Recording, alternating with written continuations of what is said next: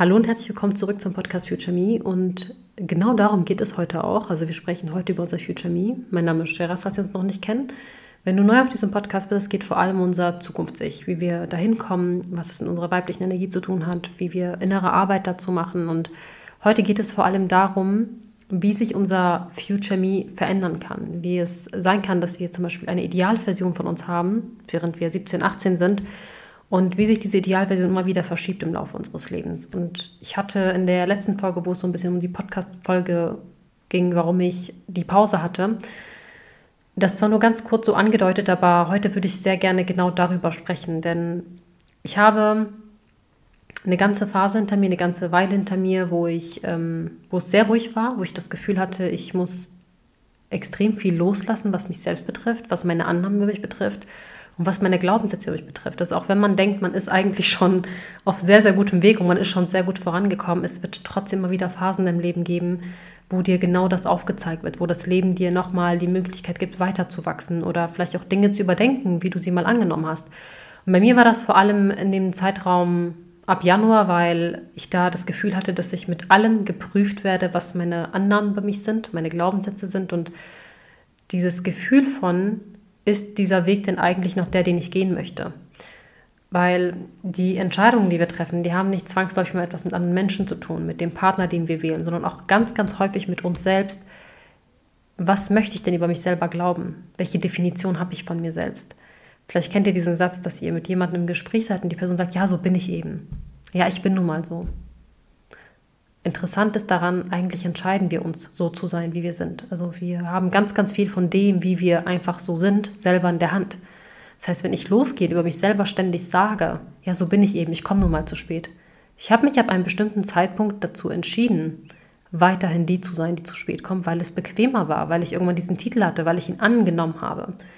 Dinge, die ich nicht annehmen möchte über mich, lehne ich ja auch ab. Wenn jemand über mich behauptet, ich sei unloyal oder ich sei ein schlechter Mensch, dann lehne ich das ja auch dankend ab. Dann gehe ich ja auch nicht in die Welt hinaus und sage, ja, ich bin nun mal unloyal. Nein, wir entscheiden uns immer selbst, was wir für Aussagen über uns selber treffen und wer wir eigentlich sein wollen. Und ich möchte so ein bisschen darauf hinaus, dass wir zum Beispiel bestimmte Entscheidungen treffen, häufig aus einer Wunde heraus, aus einem Glaubenssatz heraus, der mit uns und unserer Kindheit zusammenhängt. Das heißt als Beispiel, wenn wir unser Leben lang in der Kindheit dafür gehänselt wurden, dass wir übergewichtig sind, dass wir nichts auf die Reihe bekommen, dass aus uns nichts wird, dann kann es sein, dass genau diese Aussagen, das, da spielt Motivation ja auch eine Rolle, auf der einen Seite super positiv, dass wir das nutzen, um zu sagen, nein, ich bin was wert, ich schaffe das. Aber es kann sein, dass wir diese Glaubenssätze nehmen und daraus etwas Wunderbares und Großes erschaffen wir ein Unternehmen, weil wir es uns selber beweisen wollten. Und dann haben wir dieses Unternehmen und stellen eigentlich fest, eigentlich weiß ich gar nicht, warum ich unbedingt Unternehmer werden wollte. Weil diese Dinge entstanden sind aus dem Glaubenssatz heraus, dass wir es uns selber beweisen wollten, dass wir etwas wert sind. Was aber auf der Gegenseite passiert ist, das finde ich sehr interessant, nämlich, ist, dass wir weiterhin unseren Wert eigentlich an etwas messen, was extern ist, was nicht intern in uns selbst steckt, sondern extern ist. Im Prinzip sagen auch ganz, ganz viele Menschen, die sich mit Energien auseinandersetzen, jemand, der extrem viele Statussymbole braucht, wie beispielsweise ein Ferrari oder, das ist jetzt nur ein Beispiel, ne? so an einem Auto ist nichts Schlimmes, versteht mich da bitte nicht falsch, aber jemand, der sich selber danach bemisst oder seinen Wert bemisst, dass er beispielsweise ein dickes Auto vor der Tür hat, eine fette Armbanduhr hat, die die teuersten Taschen und eine riesen Villa hat.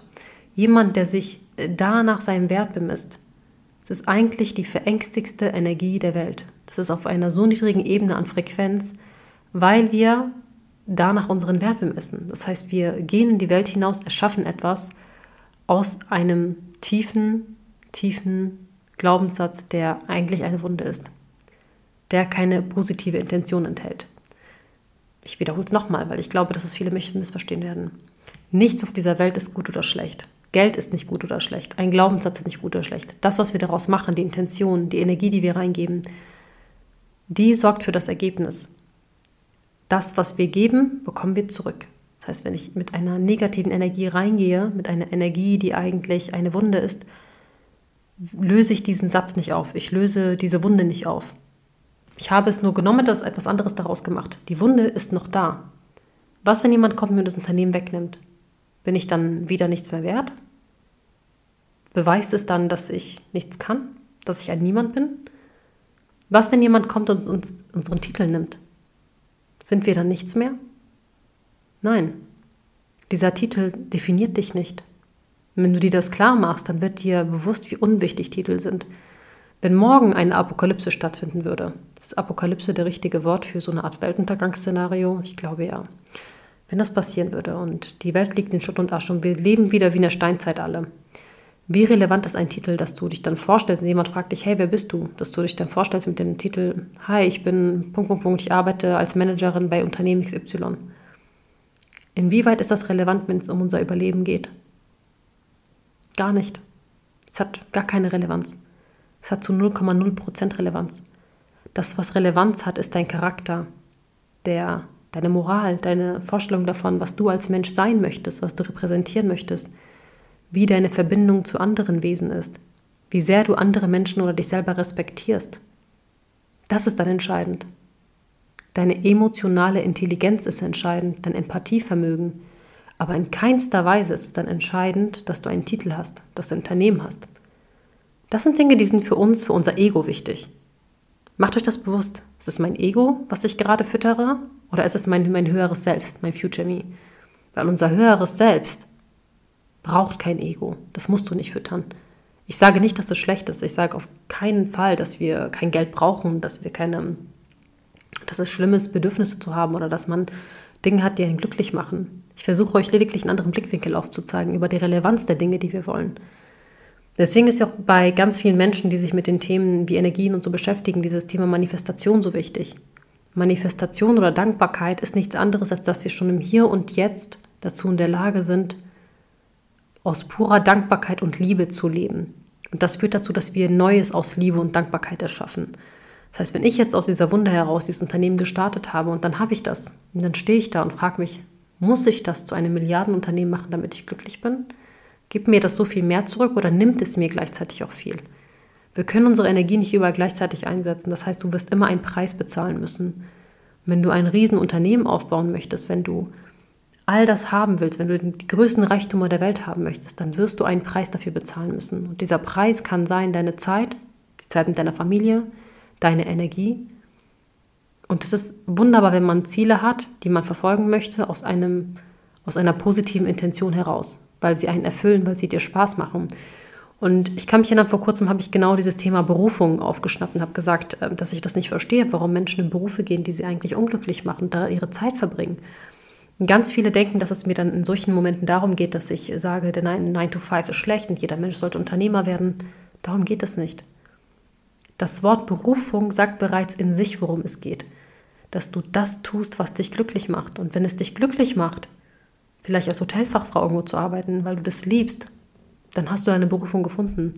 Wenn es deine Berufung ist, Hochzeiten zu fotografieren, weil du dieses, diese Energie, die Vibes und all das richtig fühlst und es macht dich stolz, dass du ein Teil von so einem besonderen Tag für die Menschen bist, dann hast du deine Berufung erfunden. Gefunden, nicht erfunden. Aber im Prinzip ist das relevant. Relevant ist, dass du verstehst, dass diese Zukunftsversion von dir sich immer ändern kann. Die Version, die ich heute bin mit 30, ich habe so viel Lebenserfahrung im letzten Jahr gesammelt, ich habe so viel dazu gewonnen, ich habe so viele Dinge nochmal überdenken dürfen. Ich kann gar nicht das gleiche Bild von mir mit 50 haben, wie ich das vielleicht noch vor zwei Jahren hatte, weil mir vor zwei Jahren noch bestimmte Lebenserfahrungen gefehlt haben. Wenn ich jetzt mit 31 hier sitze, dann habe ich ein ganzes Jahr, 365 Tage mehr Erfahrung gesammelt. Aber diese Erfahrungen können noch nichts wert sein, wenn wir nur konsumieren.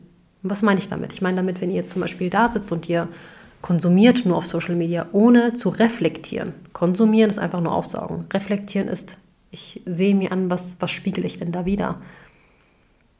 Guckst dir eine Story an von einer Person und irgendwas triggert dich da drinnen. Was ist unreflektiertes Verhalten? Blöde Kuh, was spruchst du da für ein Blödsinn? Kurzen Kommentar hinterlassen. Fertig. Du hast deine Emotion, das, was sich getriggert hat, einfach rausgelassen ohne zu reflektieren, warum zeige ich so eine, eine Haltung? Warum reagiert mein Inneres so? Was genau wird da eigentlich in mir ausgelöst?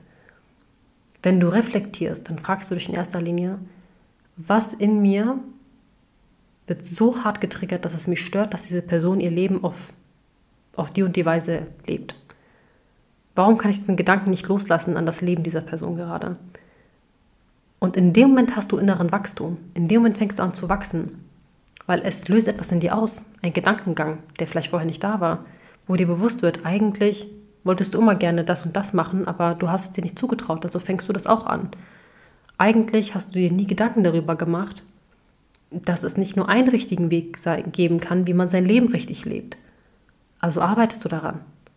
Und auf die Art und Weise verändert sich Stück für Stück auch dein Bild von deinem Future Me oder ähnliches. Und ich meine damit nicht, wenn ich sage mit dem Thema Unternehmertum, dass ich diesen Weg überhaupt nicht mehr nachvollziehen kann, dass es mir keinen Spaß macht. Im Gegenteil. Aber das, was mir bewusst geworden ist, ist, während am Anfang ich unbedingt der ganzen Welt das zeigen wollte, wie unsere Zahlen sind oder was wir jetzt schon erreicht haben, was die Meilensteine sind, während ich am Anfang das Bedürfnis hatte, das immer nach außen zu tragen, ist dieses Bedürfnis konstant weggewichen. Es war nicht mehr da, dass ich das mit allen teile. Und ich habe erstmal gedacht, dass meine Motivation weg ist. Aber das war es nicht. Die Wunde war weg. Die Wunde, dass ich es irgendjemandem beweisen möchte, weil ich habe es mir bewiesen. Ich brauche es niemandem beweisen. Ich wusste, dass ich diese Kraft habe. Aber der Wunsch, konstant allen zu zeigen, wie toll wir sind, wie stark wir wachsen, wie unsere Zahlen sind, äh, welcher Blogger jetzt noch unser Produkt bestellt hat, welches Feedback wir bekommen, das war nicht mehr da. Nicht mehr, um mein Ego zu befriedigen. Auf der Ebene, um das Feedback zu teilen, dass andere Kunden vielleicht selber davon etwas mitnehmen können. Das ist ja eine andere Geschichte. Aber mein Ego, was gefüttert werden wollte, war in dem Zusammenhang nicht mehr da. Und das ist ein Riesenunterschied. Das heißt, sich bewusst zu machen, handle ich gerade aus dem Ego heraus oder aus dem höheren Selbst. Du erkennst es meistens daran mit, würde ich das auf Social Media teilen oder würde ich es lieber für mich behalten? Mache ich das, um auf Social Media Anerkennung zu bekommen? Oder mache ich das nur für mich? Wäre ich auch genauso glücklich, wenn ich das keiner Menschenseele erzählen würde. Und wenn du weißt, du bist auch glücklich mit dem Ergebnis, wenn du es keinem erzählst, dann weißt du, du handelst aus deinem höheren Selbst heraus. Und so mache ich das Stück für Stück. Deswegen habe ich mir auch die zwei Monate Zeit genommen. Ich habe in diesen zwei Monaten alles überdacht, was ich bisher über das Leben angenommen habe.